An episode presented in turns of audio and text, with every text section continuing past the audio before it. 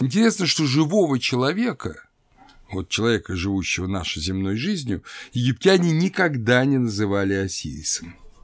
Осирисом умерший становится только после смерти и посмертного суда. Никогда раньше. Вообще, э, сама по себе идея посмертного суда, это многие ученые считают, что это открытие египтян, что это вот из Египта пришло во весь мир. Но действительно, в Египте идея посмертного суда очень древняя. Мы о ней будем говорить подробно не сейчас, когда будем говорить о э, представлениях о эсхатологических Египта, о представлениях о судьбе человека. Но здесь нам важно именно когда мы заканчиваем разговор об Осирисе, понять место Осириса на этом суде. Суд – это взвешивание слов, так именуют очень часто э, эту категорию в Египте.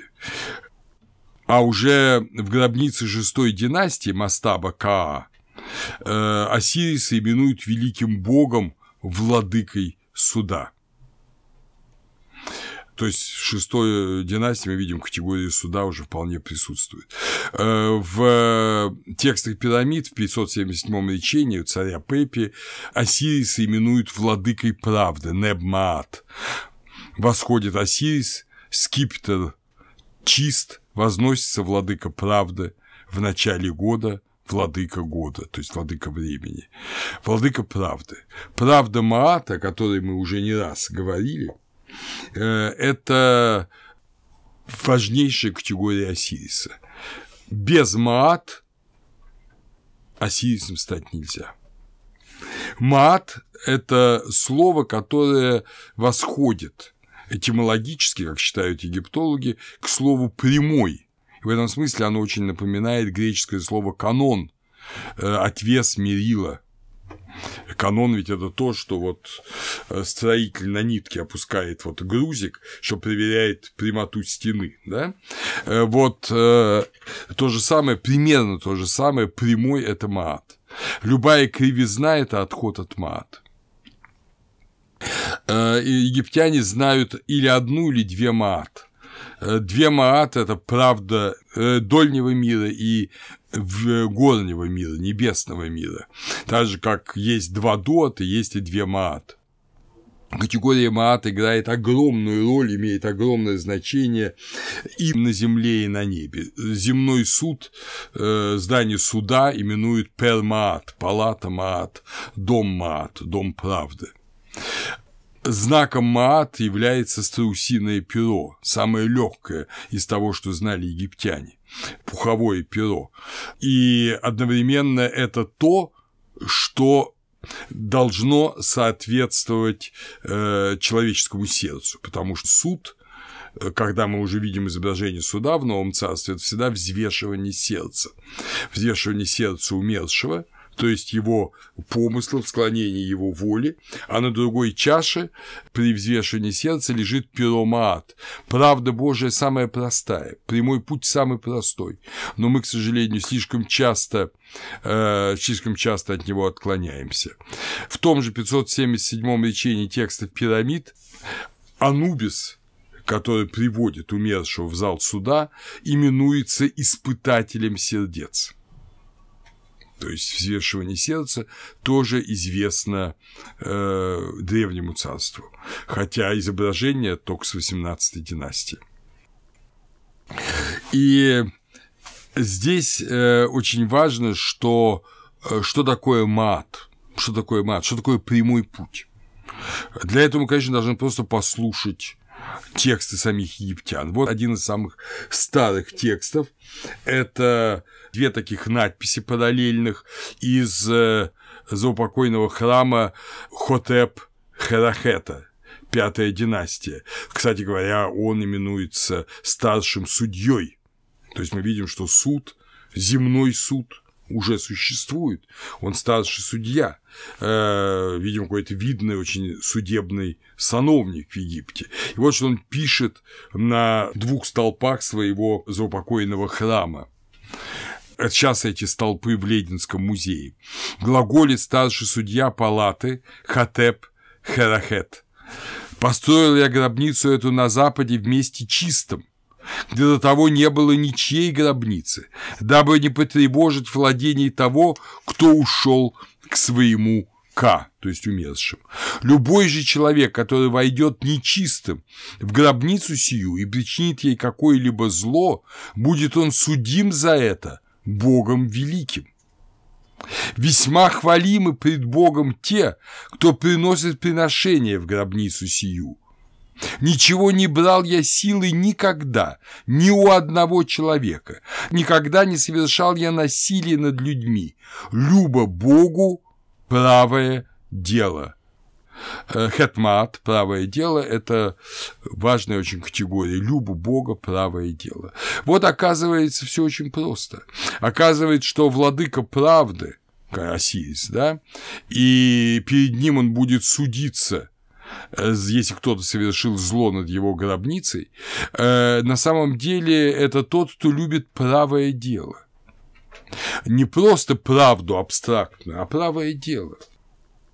И этот текст э, пятой династии, судьи из пятой династии, безусловно, напоминает нам знаменитые слова Христа из э, его так называемого э, вот пришествия, да, э, когда придет Сын Человеческий, все святые ангелы с ним, и когда он всех поставит, козлов и овец, по правую и по левую сторону от себя. Что он скажет? «Я был голоден, и вы накормили меня. Я был наг, и вы одели меня. Я был в узилище, в темнице, и вы посетили меня. Да, вот что будет он спрашивать. Он не будет спрашивать о каких-то э, формулах богословских. То есть дело, правое дело. Правое дело – это делать добро э, другому человеку и не делать ему зла. Как мы видим, уже здесь это сказано впрямую. И очень важная, как бы основополагающая правда, она здесь не перечислена. Все вот поподробно, что я там дал хлеб на, э, голодному, дал одежду нагому, но одно здесь сказано очень четко. Ничего не брал я силы никогда ни у одного человека. Никогда я не совершал насилий над людьми. Для власти имущего это особенно важно. То есть мы видим, что бережное отношение к имуществу другого, к собственности другого – это основополагающее правое дело. Его нарушение, соответственно, это основополагающее левое дело, то есть дело сатаны, дело Апопа, да? Э, вот запомним пока это. А вот э, как бы в продолжение и уже развитие того, что сказано у вот этого верховного судьи, да, Хатеп Херахета, вот в продолжение этого э, слова из скальной гробницы Халхуфа, наместника Верхнего Египта, хранителя государственной печати при царях Меренере и Неферкара, то есть шестая династия, тоже древнее царство, один из крупнейших вельмож государства, крупнейших. Понимаете, то есть это, можно сказать, э, ну, один из двух первых министров, потому что в Египте всегда вот Нижнее царство и Верхнее царство, Верхний и Нижний Египет – это были две части страны, символизировали, понятно, небо и землю, управлялись двумя министрами. Э, вот эта дуальная система управления вообще очень распространена была в древнем мире, кое-где дошла даже до, э, на Востоке до буквально нового времени. И э, вот послушаем, что это величайший вельможа говорит. «Я пришел из моего города, я сошел из моей области, я построил дом мой, навесил двери его, я ископал пруд, насадил сикаморы. Я был хвалим царем. Отец мой сделал завещание на меня, то есть я был хорошим сыном, он мне завещал имущество. Был я человеком достойным, любим я был отцом моим, хвалим матерью моей, любим всеми братьями моими. Давал я хлеб голодному, одежды нагому, не имеющего своей лодки переправлял, при наличии Нила это актуально, о живые сущие на земле, проходящие мимо гробницы сей, плывущие с севера или на юг, плывущей на север или на юг. Скажите, тысяча хлебов и кувшинов пива для обладателя гробницы сей. Взираю я на вас из обиталища под Богом, то есть из мира вот кладбища, да, Херет Нечер. Я воскресший, имеющий все потребное, ах, Икор. Я чтец-священник, знающий слово свое. Если войдет человек нечистый в гробницу сию, схвачу я за горло его, как хватают птицу. Будет судим он за святотатство это Богом великим. Тот я, кто говорил благое, кто повторял любезное. Никогда не говорил я злого начальнику о людях его. Ибо желал я, дабы было хорошо мне пред Богом великим. Никогда не судил я двух соперников так, чтобы лишился сын наследства отца своего. Так что, видите, вот развернутый этический кодекс. Этот величайший вельможа трепещет, трепещет перед Богом великим. Он мечтает, чтобы ему было хорошо пред Богом великим.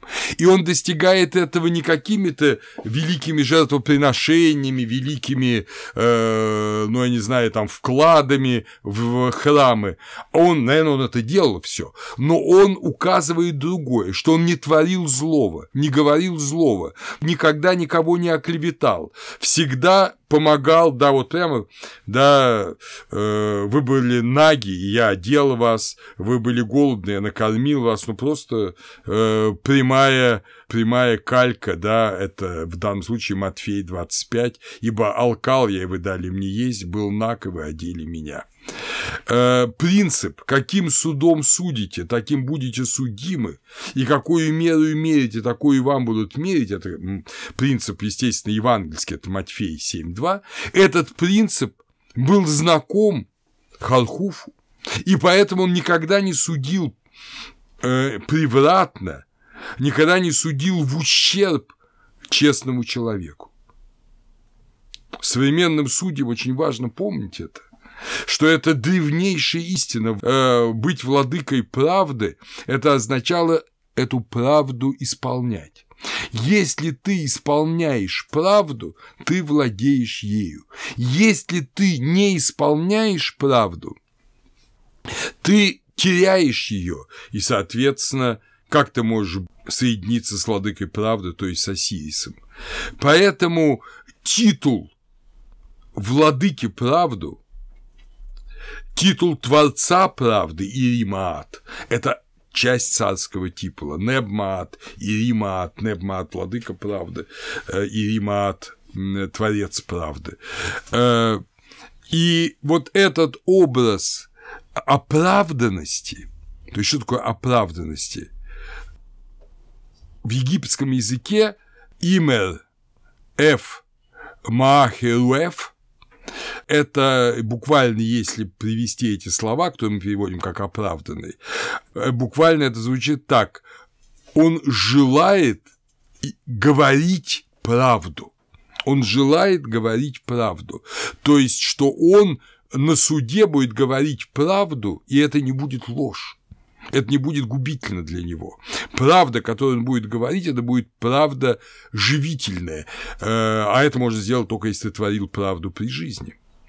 И вот мы видим эту формулу Махеру, вот э, правогласный, говорящий правду. Мы видим эту формулу уже у Уноса, в пирамиде Уноса, в царя, который вовсе не автоматически спасается, а только благодаря своей правогласности. Желает быть оправданным, то есть буквально правогласным, своими деяниями унос. Ибо Тефен и Тефенут судят уноса, ибо две Маат внемлют уносу. Тефен и тефенут – это шу и тефнут, да, э, мужское и женское. Тефен – мужское, тефенут – женское. Вот они, два эти льва, два рути, э, шу и тефнут, света и правда, которые первые творения атома, да, э, первые его дети атома, они судят Уноса, соответствует ли он правде, соответствует ли он свету. Так что мы видим, что э, владычество над правдой и творение правды – это совершенно простая вещь. Это соответствие своих деяний правде. Деяния. Это очень важно. Э, оправдание добрыми делами, как мы видим, это древнейшее древнейший принцип. Древнейший принцип, и Самуэль Мерсер сказал, что вот это речение – это первый пример веры в оправдание делами. И великий бог Осирис – это тот, кто судит постольку, поскольку он сам ожил – Осирис ожил, он оправдался добрыми делами, э, он творил добро, и поэтому э, глаз гора смог его оживить. И, соответственно, он судит тем, насколько подобен ему человек. А если он ему подобен, он становится Осирис Имерек да, и становится Осирис Пепи, Осирис Тети, Осирис такой-то. Судья и спаситель оказываются одним и тем же лицом. некоторые ученые считают, что первоначально Осирис был только спаситель, а не судья. Это неправильно. Осирис э, одновременно и судья, и спаситель, так же, как и Христос. Мы ведь знаем, что в деяниях, не не раз мы говорим, что судья живых и мертвых, Христос прямо это говорится в деяниях 10.42, и он одновременно спаситель людей, 1 Тимофея 4.10, Христос спаситель – это тоже универсальное определение. И вот э, Осирис как раз милостивый судья и э, спаситель. В этом смысле мы надо прислушаться к словам Уоллиса Баджа, египтолога, исследователь, написал двухтомник огромный об Осирисе, э, вот, о том, как он определяет Осириса. Образ Осириса, как бога истины и как праведного и правосудного судьи, был уже вполне установившимся в эпоху начертания текстов пирамид при пятой и шестой династиях. Древнейшие памятники Египта хранят свидетельство величайшей древности почитания Осириса, но нет свидетельств тому, когда это почитание началось. Однако можно наверняка утверждать, что вера в Осириса, как беспристрастного судью человеческих дел и слов, награждает утверждающего правого и наказывающего виноватого, и владычествующего над небесами, где пребывают лишь безгрешные существа, и убежденность в том, что он имеет власть делать так, ибо он сам жил на земле, испытал смерть и восстал из мертвых, вера эта столь же древняя, как и сама династическая цивилизация Египта. Это очень важно и, на мой взгляд, совершенно верное определение Уоллеса Баджа. Я приведу еще одно мнение его тоже очень справедливое. Осирис был не только праведным судьей, но и судьей милостивым. Его верные последователи возлагали свое высшее упование на его милость, ибо он жил среди людей на земле, обладал подобной им человеческой природой, и поэтому мог быть снисходительным к людским грехам и порокам, и, наконец, он страдал и умер, как страдают и умирают люди. Но хотя он жил и в человеческом теле, он жил безгрешно, и когда он был судим на совете богов, он был провозглашен безгрешным правогласным. Те, кто желали пребывать с ним на небесах с необходимостью, должны были быть безгрешны, и полная праведность, обретаемая благодаря милости Осириса, была единственным пропуском в его царство. Вот здесь, э, видимо, надо сказать одну вещь, что Осирис не судья в нашем смысле слова, он не разбирает аргументы. Если угодно, он и есть вот там Тамаат, тот канон, который и предлагается каждому человеку. Он победил, потому что он праведен. И вы сможете стать Осирисами только если вы праведны. А вот милость Осириса к тем, кто стремится, но не дотягивает до него, это и есть упование людей. Это и есть упование людей, что они стараются быть как он. Может, они в чем-то и не такие, об этом мы будем говорить потом позже, вот когда будем говорить об этике, но вот именно категория милостива судьи, она тоже очень э, характерна для Осириса. И здесь предстает он не просто как такой слепое мерило, но э, как некоторый э, личность, которая жалеет, помогает и э, восставляет. Э, важно, что осирисами становились не потому, что знали какой-то приемчик, какое-то магическое средство. Нет, осирисами, по убеждению египтян, становились потому, что совершали то, что совершал он и не совершали то, что он не совершал. И тогда у человека был путь из блаженной смерти в блаженную жизнь. Если смерть не была блаженной, то и блаженной вечной жизни он достичь не мог. Если здесь мы посмотрим, что э, удивительным образом, удивительным образом э, мы видим соединение христианского представления с древним египетским представлением. Посмотрите, как водами все умирают, пишет Павел в Коринфянам, так во Христе все оживут, каждый в своем порядке, первенец Христос, потом Христовы в пришествии Его. Так что, а здесь и Адам, и Христос – это Осирис. В нем все умирают, как и он умер, и в нем все оживут, которые его – мы многие составляем одно тело во Христе, говорит тот же э, апостол. Все мы одним духом крестились в одно тело. Но ведь когда говорят египтяне Осирис Пепи, Осирис Тети, они все говорят, что все находятся в теле Осириса. Осирис Пепи – это и Осирис, и Пепи одновременно. То есть это член тела Осириса, но сохраняющий свою личность.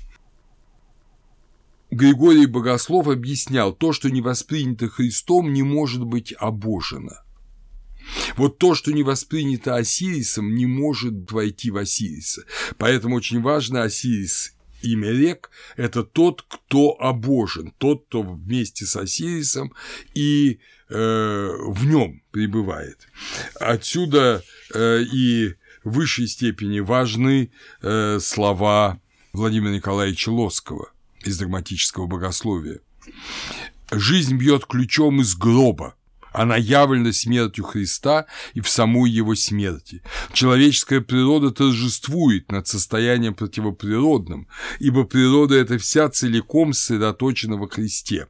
Им возглавлена Христос – глава Церкви, то есть того нового человечества, в лоне которого никакой грех, никакая враждебная сила не могут больше окончательно отлучить человека от благодати.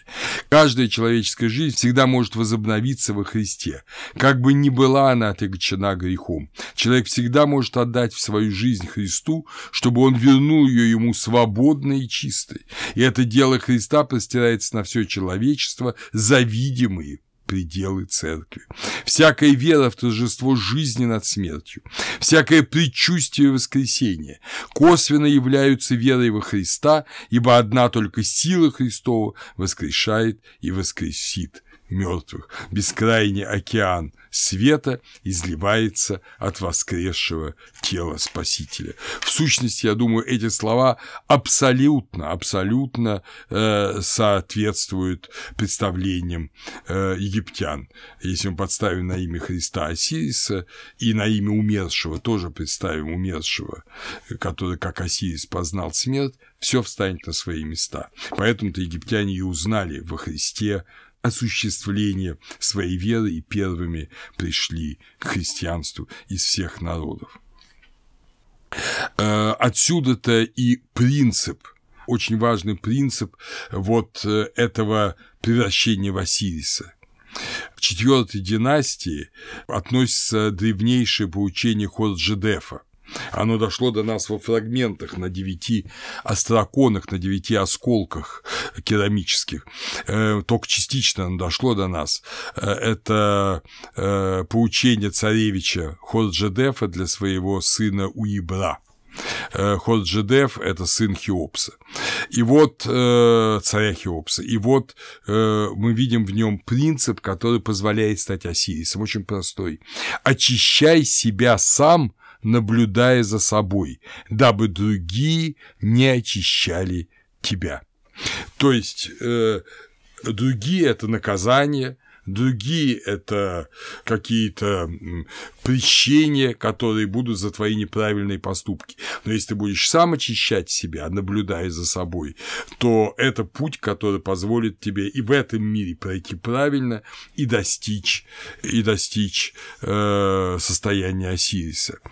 В близком к этому времени поучения Птахотепа, 2450 год до Рождества Христова, э, этот э, старец вельможа царя Исеси объясняет, если станешь ты мужем начальствующим, управляющим делами многих, то изыскивай любую возможность совершить доброе деяние, дабы поведение твое было безукоризненным. Велика правда, мат, долговременна и действенна.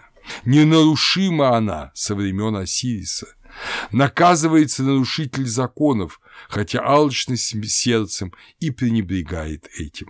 Скупостью можно обрести богатство, но беззаконием не достичь пристани. В конце концов, всегда торжествует правда, и говорит человек – это достояние отца моего. То есть правда, папирус приз, э, правда достояние э, моего отца. Э, вот это очень важно. То есть представление о пути Осириса, достижение гавани, достижение пристани, то есть вечности, только через правду. Да, конечно, я говорю, Птахотеп отлично знает, что мир лежит во зле, что есть алчные люди, которые накапливают богатство э, ради богатства, которые обманывают ближних ради того, чтобы сделать лучше себе, но этим путем ты никогда не дойдешь до вечности. И, наконец, в первый переходный период уже известный нам царь наставляет своего сына Мерикара, первый переходный период, 22 столетие до Рождества Христова, наставляет в словах, по-моему, совершенно исчерпывающих.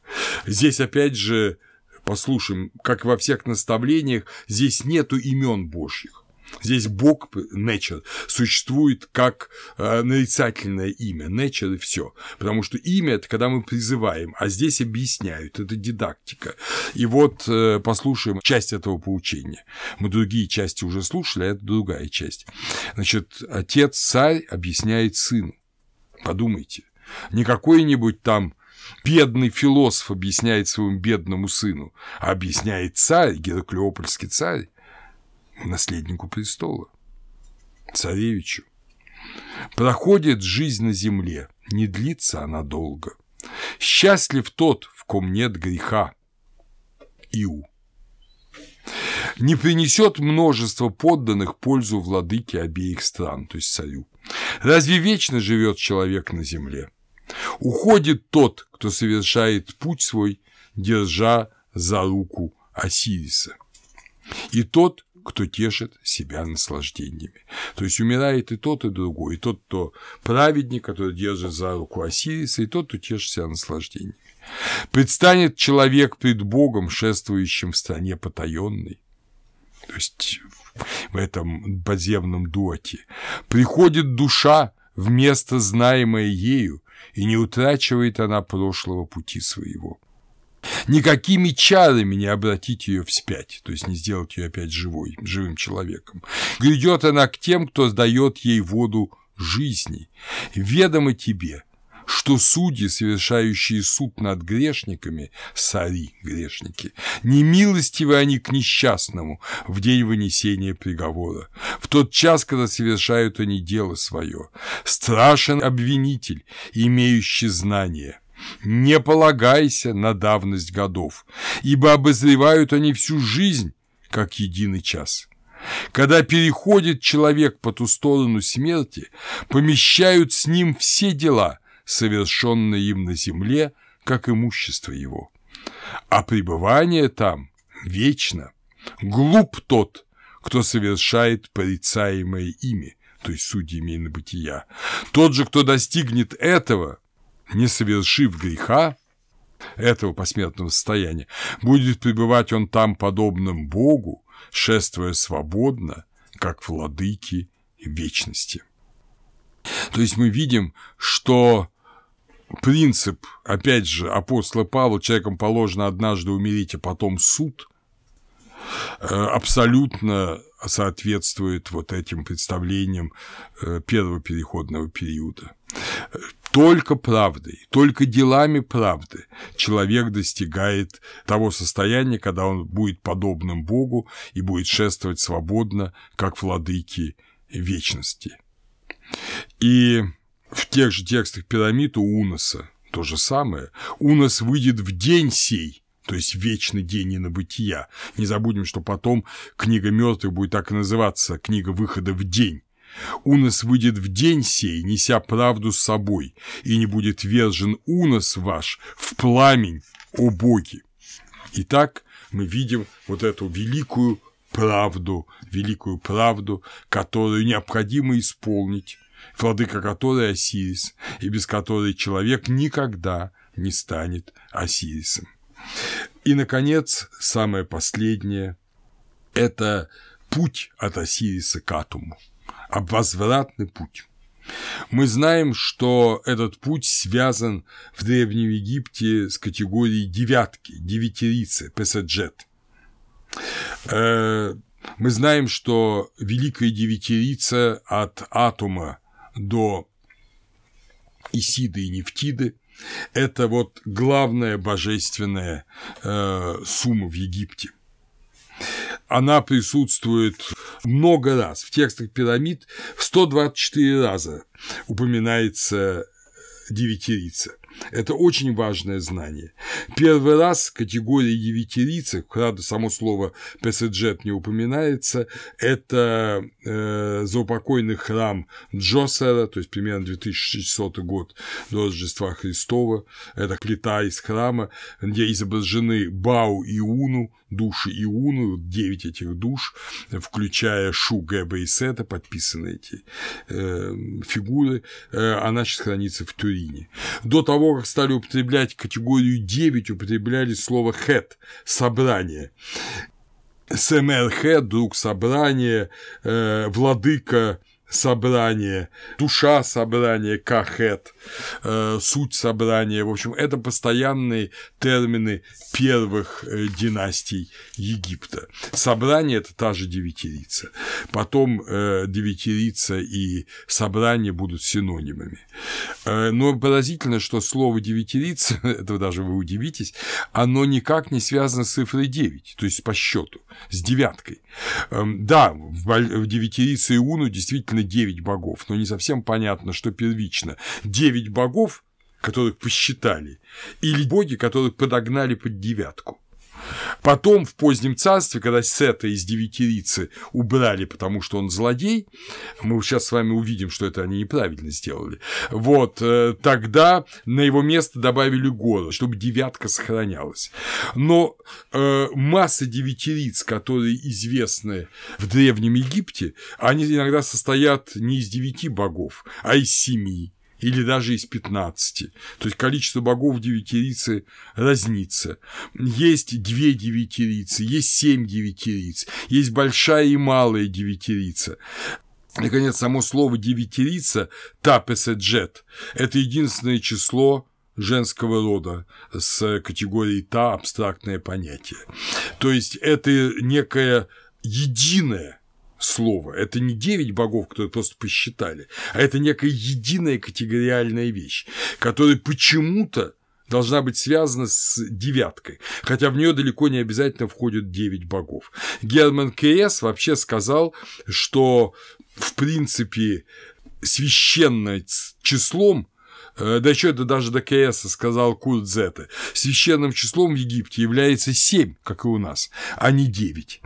И семеричные формулы или там множество э, раз 7 – это обычная, обычная игра с числом в Египте. А вот даже в девятирице бывает семь богов, или бывает семь девятириц. Да, а вот что касается девятки, то как раз Герман Киес предположил, что это другое, это знак неограниченного множества. 3 умножить на 3, знак неограниченного множества. И он даже осмелился перевести Passaget Nature как все боги, но это уже немножко слишком. А он же заметил, что Passaget э, это амофонично, то есть по созвучию, подобно слову «сиять». И вот это очень важно. А, девятирицу изображали в виде трех рядов, идущих сверху вниз палочек, соответственно, три ряда по три. Как бы три пунктирчика, сходящих сверху вниз. Это, если угодно, нисходящее сияние. Это вселенское явление Бога. А если мы вспомним, что в мемфисском памятнике э, девятирица именуется зубами и губами птаха, и мы вспомним, что этими зубами и губами творятся слова, они же зубы и губы – это органы произнесения слов, мир творится словом, как вы помните в мемфисском памятнике, то мы поймем, что девятирица – это то, чем творится мир, чем творится мир. Таким образом, мы видим, что девятирица – это средство творения мира. Но сейчас мы поймем, для чего это нам так важно. В текстах пирамид говорится, это параграф 1100-1101, «Губы мои – две энеады, аз есть великое изреченное слово. Дана мне свобода, ибо должна была мне быть дана свобода. Дана мне свобода от всяческого зла. Теперь мы понимаем, что такое свобода, да? «О люди и боги, руки ваши подо мной, когда вы поднимаете меня и возносите меня в небо, как руки Шу поднут, когда воздвигает он ее к вышину. В горне, в горне, на великий престол среди богов». Вот такой вот удивительный текст воскресения, значит, говорит Мерила, и как мы видим, что вот здесь происходит обратное. Здесь движение не э, сверху вниз, да, как при творении мира, лучи падают с неба на землю, а движение снизу вверх. И он вспоминает вознесение нут над Гебом, с помощью шу, вот это обычное изображение, где шу поднимает нут над гебом, и так вот восходит вверх, в горнее, в горнее, в небо, в небо, так восходит умерший э, Мерира в мир божественный. Интересно, что в этом речении употребляется первое лицо, опять же, говорится от имени умершего, но в более поздних пирамидах э, речение уже переведено на третье лицо, но об этом я уже вам объяснял, что это обычная вещь. Вот в начале письменности происходит это колебание. С девятирицей богов соединено, соединена и категория девять луков. Песаджет, Педжут, э, девять луков. Девять луков. В 1655 параграф текста пирамид говорится, «О ты, великая девятирица, пребывающая в Гелиополе, Атум, Шут, Тефнут, Геп, Нут, Осирис, Исида, Сет и Нефтида». Вот вся она перечислена. «Увы, чада Атума, расширите сердце его, Атума, к этому чаду его, умершему, да, ибо имя ваше – девять луков». Почему девять луков? Ну, в политической фразеологии Египта девятью луками называли племена, которые окружали Египет. Но э, здесь, безусловно, не о племенах речь. Саму Энеаду именуют девятью луками. Почему? Опять же, для того, чтобы это понять, э, что такое песеджет, педжут, э, мы должны представить, что такое был лук. Лук для древних – это было уникальное, уникальное орудие передачи силы на расстояние без прямого контакта. Из мощного лука, у египтян были луки, как у англичан в средневековье, выше человеческого роста, из мощного лука пускалась стрела, и на огромном расстоянии она поражала цель. Соответственно, человек сам не убивал коп мечом там или копьем, а он на расстоянии поражал. То есть лук – это средство передачи силы, передачи энергии на расстояние. И таким образом, называя луками девятью луками девятирицу Иуну, э, изображали, что энергия атома передается и творит мир. Это образ э, творения, творения мира. Творение мира подобно стрельбе из лука. И характерно, что вся девятирица участвует в творении мира. Э, в списке Туринского канона, да, эпоха Рамзеса II, и в царском списке Менефона 323 245 годы до Рождества Христова, а Манефон, как вы помните, был тем жрецом, который э, для греков, уже для Александрии составил описание религиозных представлений египтян, говорится, что все эти боги участвовали в творении мира. Он называет их царями мира. Первый – Гефест Птах, второй – Гелиос Раатум, третье – Агафодемон, добрый дух Шу, четвертый – Крон Геб, и, наконец, Дионис Осирис. То есть, а потом Тифон Сет и Гор. Вот те, кто участвует э, в этом правлении миром и, соответственно, в его организации. И чтобы понять, для чего вот эти абстрактные мнения э, были нужны египтянам, и вспомнить 248 речение текстов пирамид. Речение слов «Велик Унос». «И шел Унос из чресл девятирицы». Зачат был Унос силой, и богиня Шесметет дала рождение Унусу, сияющей звезде, далеко странствующей, приносящему жертвенные дары Ра каждодневно. Вошел Унос на престол свой, что над двумя госпожами. Воссиял Унос звездою. Итак, мы видим, что Унос рожден девятирицей и вошел через девятирицу воссиял над двумя госпожами, то есть над, э, над Исидой и Нефтидой, и вошел в полноту Ра. Жрец 22-й династии египетский э, произносит формулу, которая дошла до нас. «Я один, ставший двумя, я два, ставший четырьмя, я четыре, ставший восьмью, и все же я единственный». Понятно, речь идет о девятирице. И вот в эту девятирицу должен вновь подняться умерший. Опять же здесь вспоминаются слова 42-го псалма «Пошли свет твой и истину твою, да введут они меня и приведут на святую гору твою и в обители твои».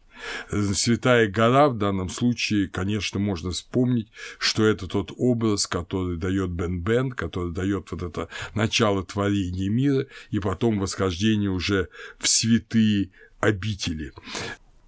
Но здесь есть один момент, и, пожалуй, это последнее, что надо сказать, это э, момент сета. Вот теперь все становится на свои места. Э, чтобы подняться по ступеням девятирицы, чтобы из восьми стать четырьмя, из четырех стать двумя, из двух стать одним, умершему и воскресшему необходимо пройти через все вот эти девять божественных лиц. А Сет совершил преступление и наказан. Если девятирица испорчена, по ней нельзя подняться. Значит, необходимо восстановить целостность девятирицы. Значит, надо ее сделать опять и непорочной, чтобы там не было изъяна, порока в виде сета, и целостной, чтобы там сет был. Какой выход? Это восстановить сета в его первоначальной полноте. И, собственно, как вы уже знаете, это и делается в древнем э, в Древнем Египте, по представлениям Древнего Египта, именно поэтому царица взирает на царя, как на горы и сета. То есть правильное состояние, когда горы и сет находятся в единстве, когда вновь восстановлена гармония. Без этого невозможно Без этого невозможно спасение. Э, следовательно, э, вот эта идея сияния, как, понимаете, ПСДЖ – сиять, да?